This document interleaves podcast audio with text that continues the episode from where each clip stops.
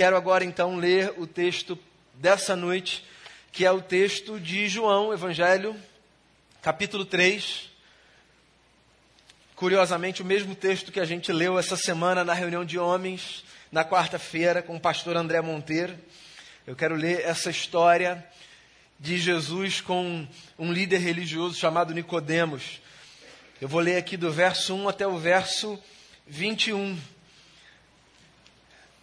Evangelho segundo João, capítulo 3, a partir do primeiro verso diz assim: Havia um fariseu chamado Nicodemos, uma autoridade entre os judeus. Ele veio a Jesus à noite e disse: Mestre, sabemos que ensinas da parte de Deus, pois ninguém pode realizar os sinais milagrosos que estás fazendo se Deus não estiver com ele. Em resposta, Jesus declarou: Digo-lhe a verdade, ninguém pode ver o reino de Deus se não nascer de novo. Perguntou Nicodemos: Como alguém pode nascer sendo velho?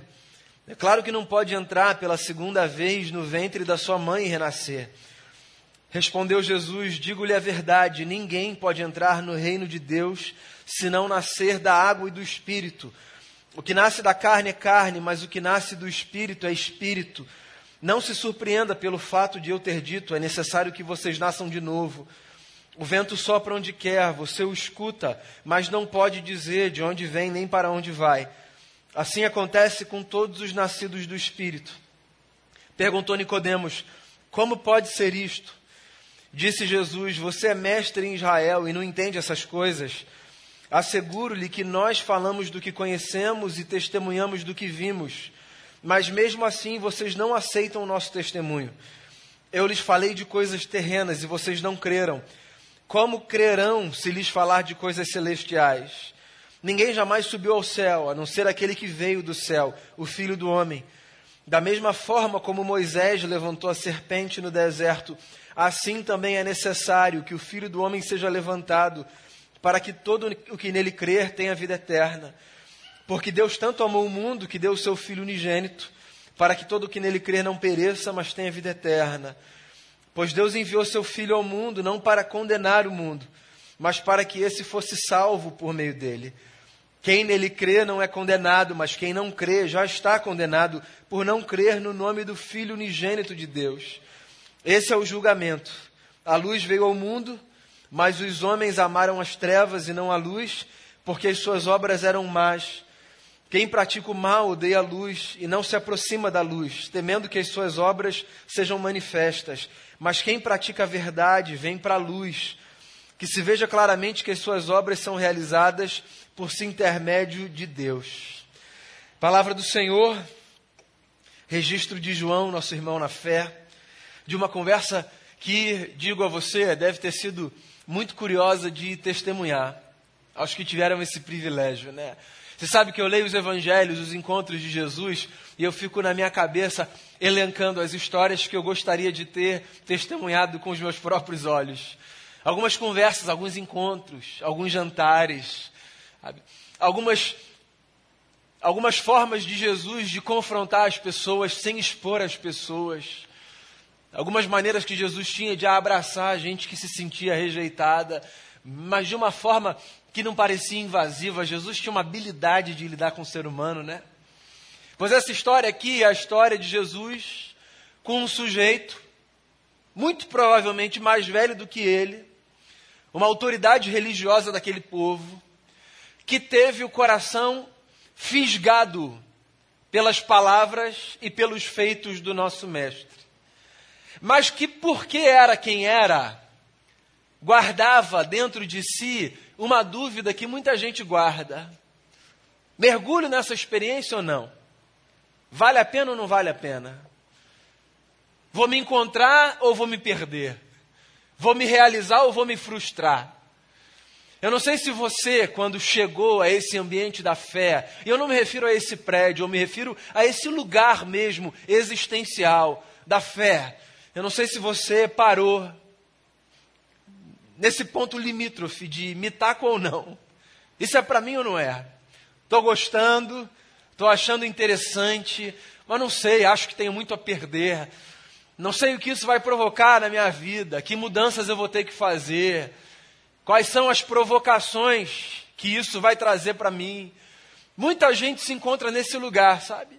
De se perceber fisgado, mas de lá no fundo tentar lutar contra aquilo que de alguma forma já cativou o seu coração. Nicodemos é esse sujeito, esse grande líder religioso, um dos principais fariseus, que era um partido político religioso dos dias de Jesus, que se arvorava aquela época mais especial, mais espiritual, mais benquisto aos olhos dos céus do que todos os outros. Nicodemos era um dos principais desse partido.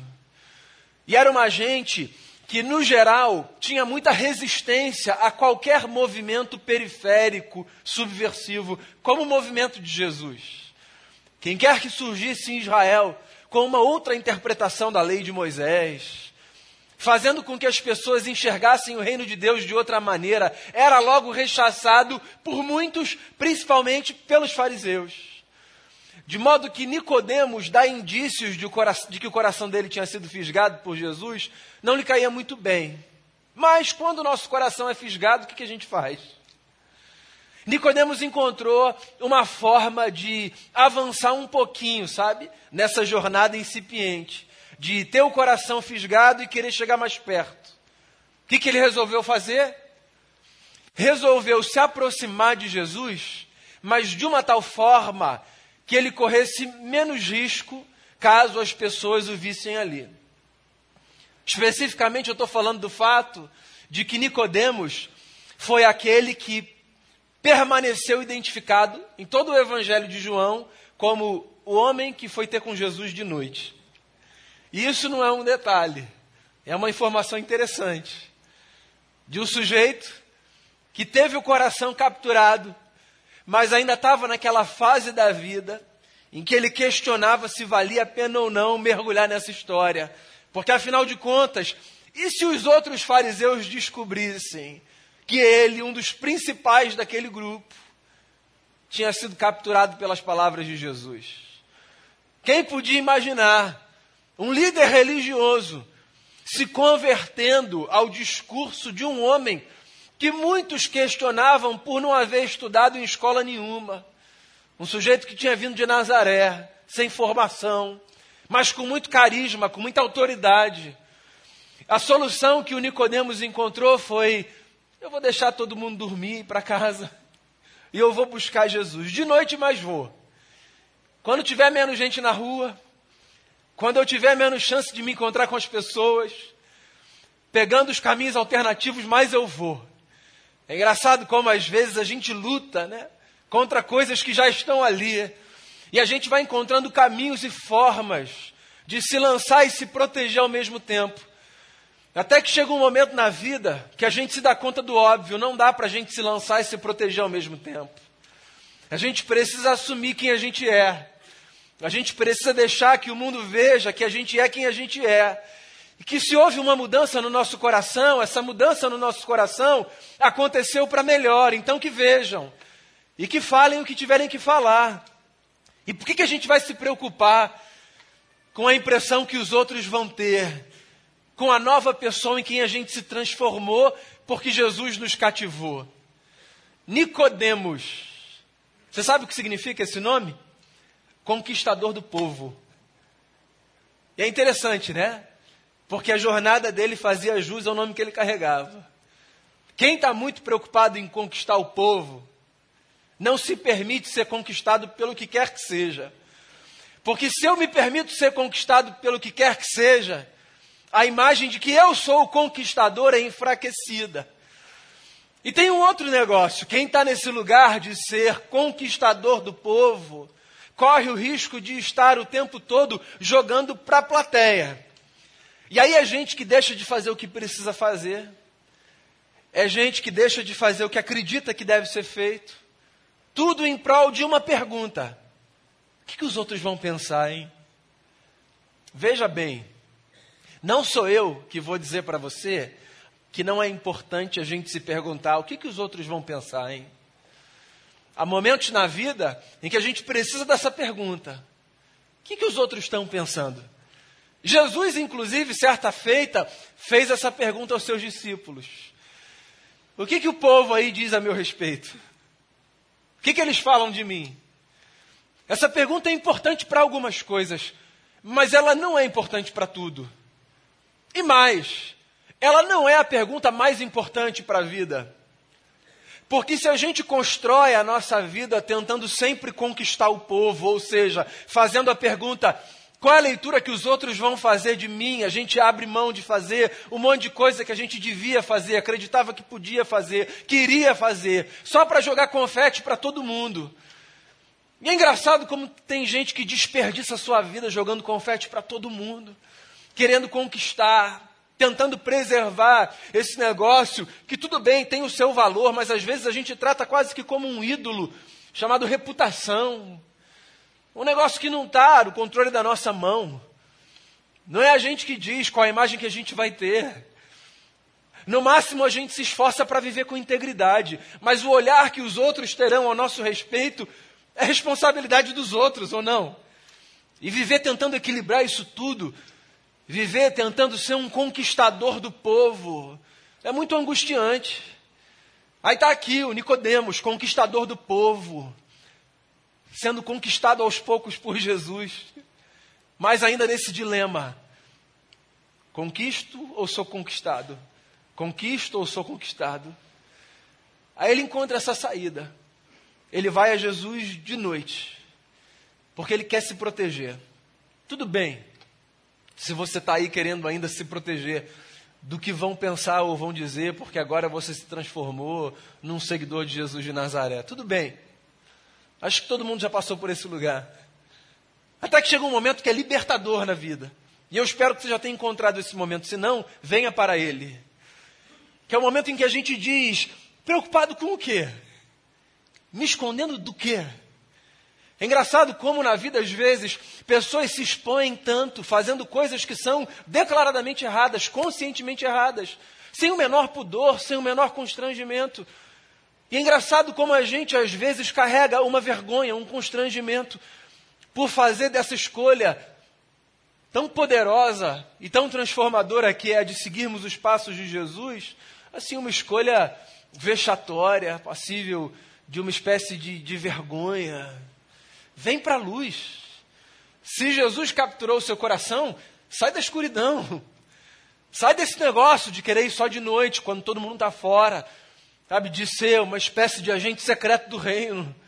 Essa gente que está ali se escondendo de tudo e de todos, dando desculpas, dizendo que é porque você precisa. Se essa palavra, sabe, encontrou eco no seu coração, e se ainda que você antes tenha vivido uma outra história, hoje o que faz sentido para você é seguir os passos de Jesus, então não espere a noite chegar para que você vá para a vida. Venha enquanto o sol está brilhando, vem para a luz, vem viver a vida com Jesus na integralidade da sua jornada.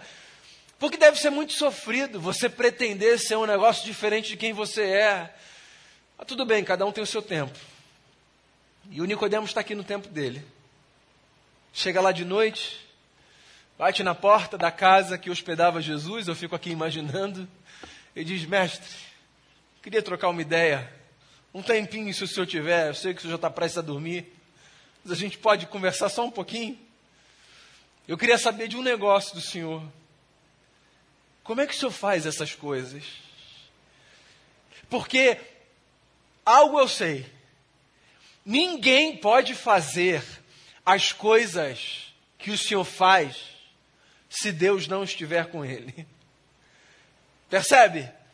Quando alguém tem o coração capturado por Jesus, a gente percebe o coração capturado por Jesus não quando as pessoas revelam um conhecimento profundo da Bíblia Sagrada, de temas teológicos, quando alguém gabarita uma prova doutrinária, por mais que tudo isso seja muito importante a gente percebe que o coração de alguém foi capturado por Jesus quando esse alguém para diante do Cristo, narrado nos evangelhos, ou encarnado na prática através da vida do seu povo, e se debruça com esse mistério que é: isso não pode vir de outro lugar que não seja de Deus. Conversão é isso. Conversão não é essa memorização que a gente faz de textos. Conversão não é mudança de roupagem religiosa. Agora eu me visto de outra maneira. Conversão não é a adoção de um novo vocabulário. Conversão é uma espécie de deslumbramento diante daquilo que Jesus faz através da vida do seu povo hoje, ou do poder do seu espírito diretamente nos nossos corações. Então a gente para diante de alguns feitos e a gente diz: isso só pode ser de Deus. Porque coisas assim só podem ser feitas se Deus estiver nesse lugar. E ele está lá perguntando: como é que pode? O senhor faz isso? E se o senhor faz isso, o senhor só pode estar cheio de Deus. Aí Jesus responde a Nicodemos, que está tentando ainda conversar nesse campo da razão, sabe? Ter um diálogo ali intelectual com Jesus. Jesus responde dizendo assim: Nicodemos, ninguém pode perceber essas coisas e entender essas coisas de fato se não nascer de novo. E aí o Nicodemos ainda está aqui tentando manter essa conversa nesse campo aqui, ó. Posso falar um negócio para você? Enquanto a experiência da fé cristã for para você uma experiência que se mantém apenas nesse campo, ainda falta entender mais um negócio. A fé cristã não é uma opção filosófica para a vida. A fé cristã é um mergulho existencial para a jornada. Não tem a ver com a sua capacidade de entender uma outra forma de ver o mundo. Tem a ver com você perceber que nessa vida, por causa de Jesus, você precisa renascer. É isso.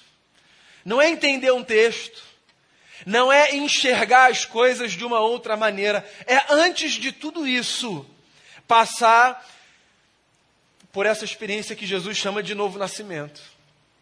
E enquanto a gente insistir nesse negócio de manter diálogos com Jesus apenas aqui, tentando proteger isso aqui, nós seremos, no máximo, simpatizantes do Evangelho. Essa gente que olha e diz: bacana isso, bonito, né? Coisa legal. Faz um bem, né? Louvável, impressionante. Mas há mais do que isso para a gente, sabe? Há mais do que apenas perceber que há uma visão de mundo que é bacana, que há coisas que são louváveis, impressionantes. O que há para mim e para você é a possibilidade da gente viver de um outro jeito. E o Nicodemos está aqui tentando conversar com Jesus e proteger o seu coração. E a pergunta que eu me faço sempre que eu leio esse texto é: proteger o coração do quê? Quando a gente está conversando com Jesus, quando a gente está diante de experiências que a gente sabe que são experiências de Deus, por que, que a gente tenta proteger o nosso coração? É curioso como às vezes a gente vem para ambientes que a gente considera saudáveis, que a gente reconhece serem ambientes cheios de Deus, ambientes marcados pela ministração do Espírito de Deus, e a gente fica se esquivando de tudo aquilo que Deus está fazendo. A gente não se compromete, a gente não se engaja, a gente não se lança, porque a gente ainda está naquela dúvida do início da história: vou ou não vou? Mergulho ou só contemplo? Mergulha, meu amigo. Mergulha, mergulha. Porque tem uma tragédia que a religião pode proporcionar para a gente. Sobretudo num tempo como o nosso, em que absolutamente tudo na vida se transformou num produto. A tragédia é nós sermos consumidores de experiências religiosas, sem termos tido em nenhum momento da nossa vida a experiência de nos vermos mergulhados na graça e no amor de Deus. Eu acho que essa é uma das maiores tragédias que a gente pode viver, sabe?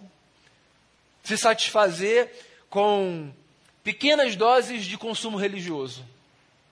Aí você vai no domingo, tem uma música que você gosta, tem uma palavra que você acha interessante. Tem um projeto social que você acha impactante, bonito. Aí você vai lá. Você serve no projeto. Você participa do domingo.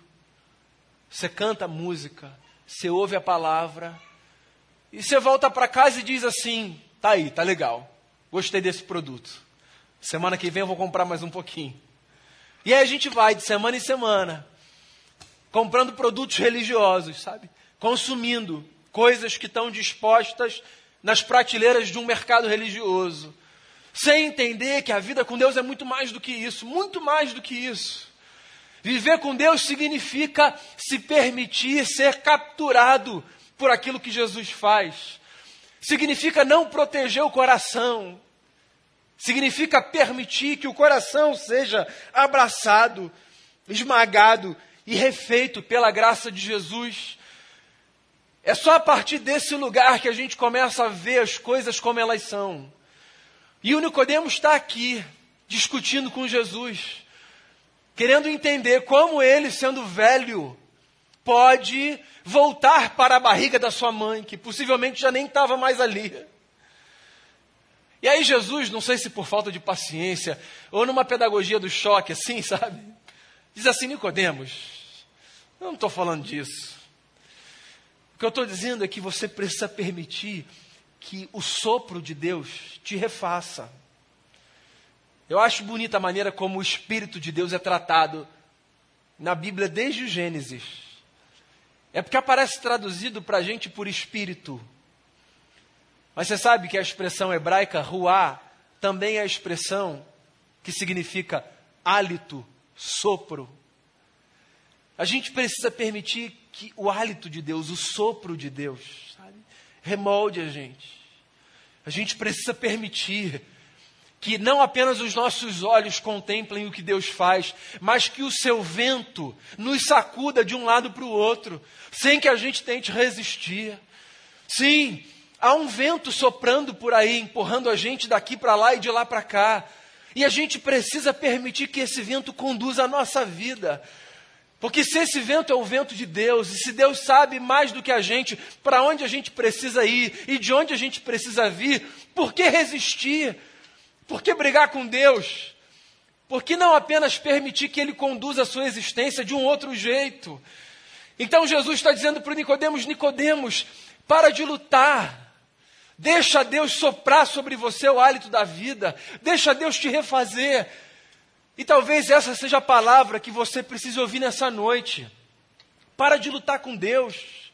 Para de fincar esse pé nesse chão que você acha que é firme, mas que no fundo é uma areia movediça. Deixa Deus te levar de um lado para o outro, deixa o vento de Deus bater na sua face, esse vento que é uma brisa, deixa ele bater em você. Se permita ser oxigenado por esse fôlego que vem dos céus, porque o que pode vir de Deus para a nossa vida senão coisas boas?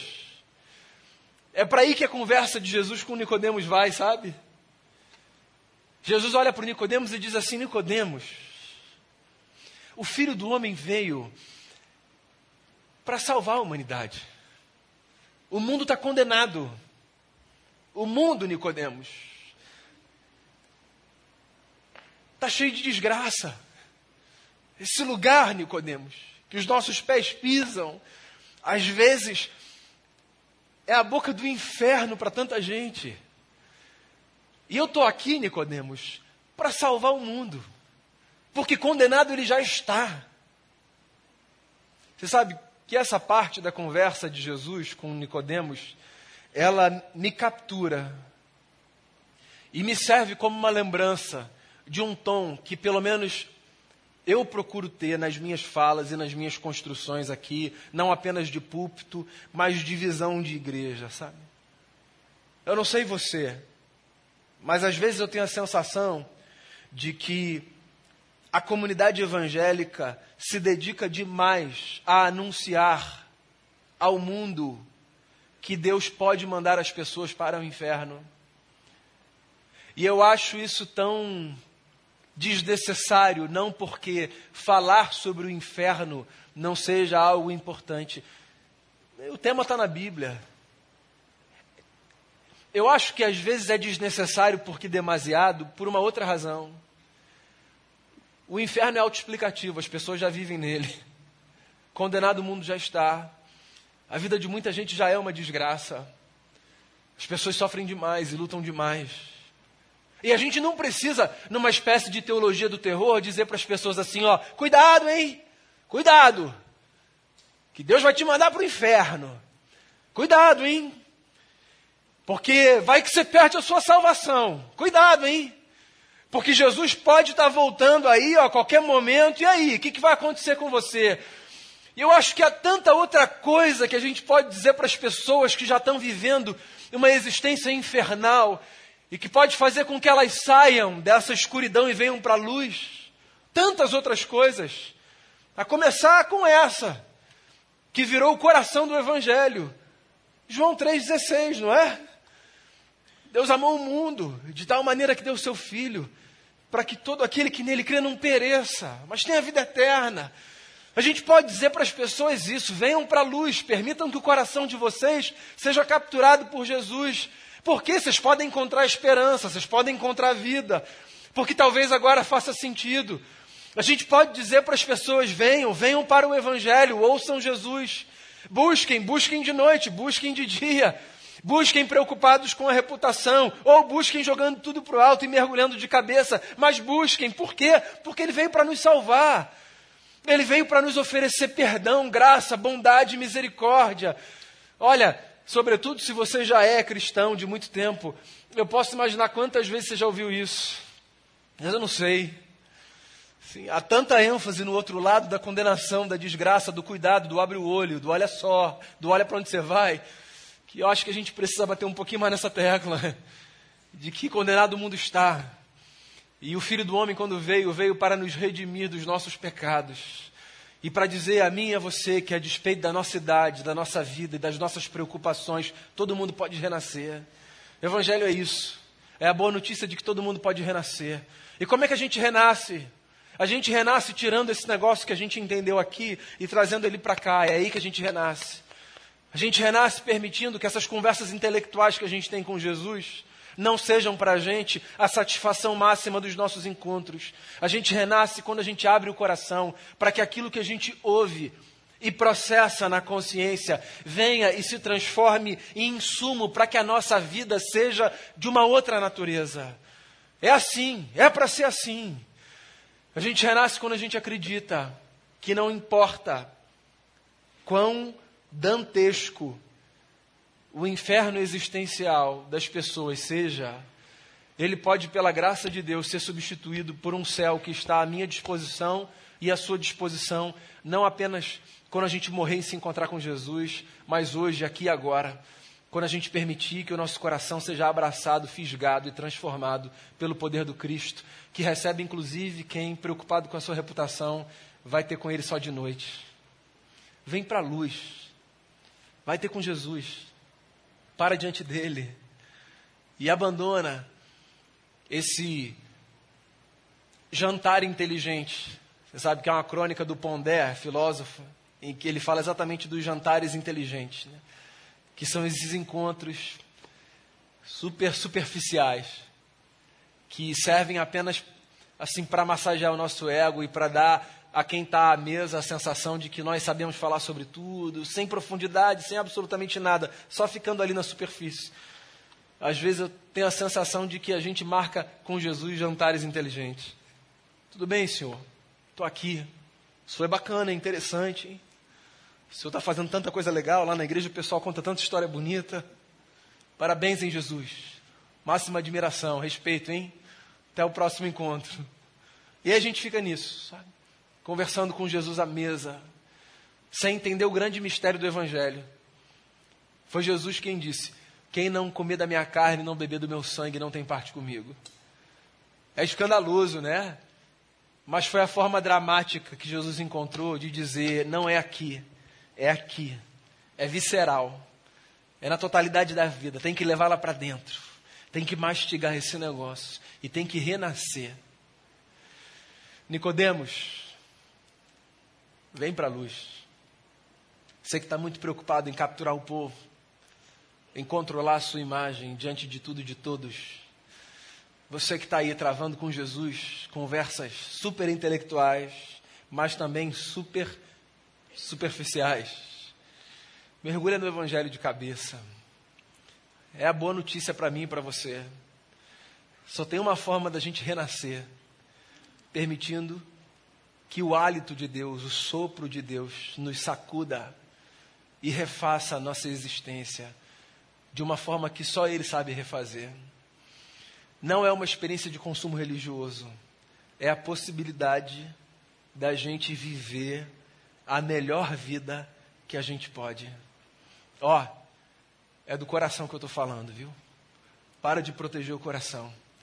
E se Jesus de Nazaré já começou a fisgar você por dentro, ao invés de tentar lutar, se renda por completo.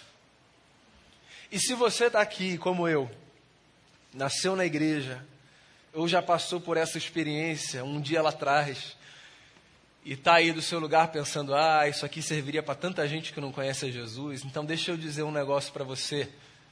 Nicodemos sou eu e você também. Sim, porque não importa quanto tempo de jornada a gente tenha nessa caminhada da fé, às vezes parece que a gente volta para aquele mesmo lugar de tentar proteger, de tentar defender, de trazer Jesus só para cá. Quando, no fundo, o lugar que Deus resolveu fazer morada foi o nosso coração. Então, meu amigo e minha amiga, nessa noite, o que eu quero dizer a você é que, a menos que você leve Jesus para as entranhas da sua existência e deixe o vento de Deus soprar bem fundo ali, nada disso valerá. Venha para a luz, ver Jesus de dia e estar com Ele a cada instante. Vamos fazer uma oração? Queria que você sondasse o seu coração e que você fizesse a sua oração aí diante de Jesus. Você sabe uma coisa que quem deseja ser conquistador do povo jamais admite? Que é fraco, que é falho e que precisa de perdão e de graça. É por isso que Jesus, João Batista, os apóstolos e os profetas, quando anunciavam o Evangelho, começavam esse anúncio dizendo: arrependam-se.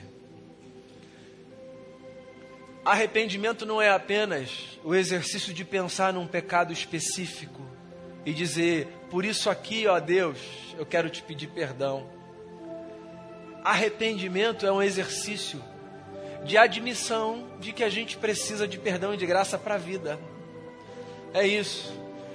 Não é que você precisa pensar aí agora num pecado que você cometeu para dizer assim: ah, Senhor, tem isso aqui que eu tinha me esquecido. Ó. Não é isso, não. O exercício é outro. O exercício é: você não precisa se defender de Deus. Você pode se render a Jesus de Nazaré, porque da parte dele, para mim e para você, existe perdão e graça. Sempre perdão e graça. Condenado o mundo já está. O Evangelho é a boa notícia de que para mim e para você todos os dias existe redenção, salvação, esperança, força, graça, bondade, misericórdia e amor. Então faça a sua oração.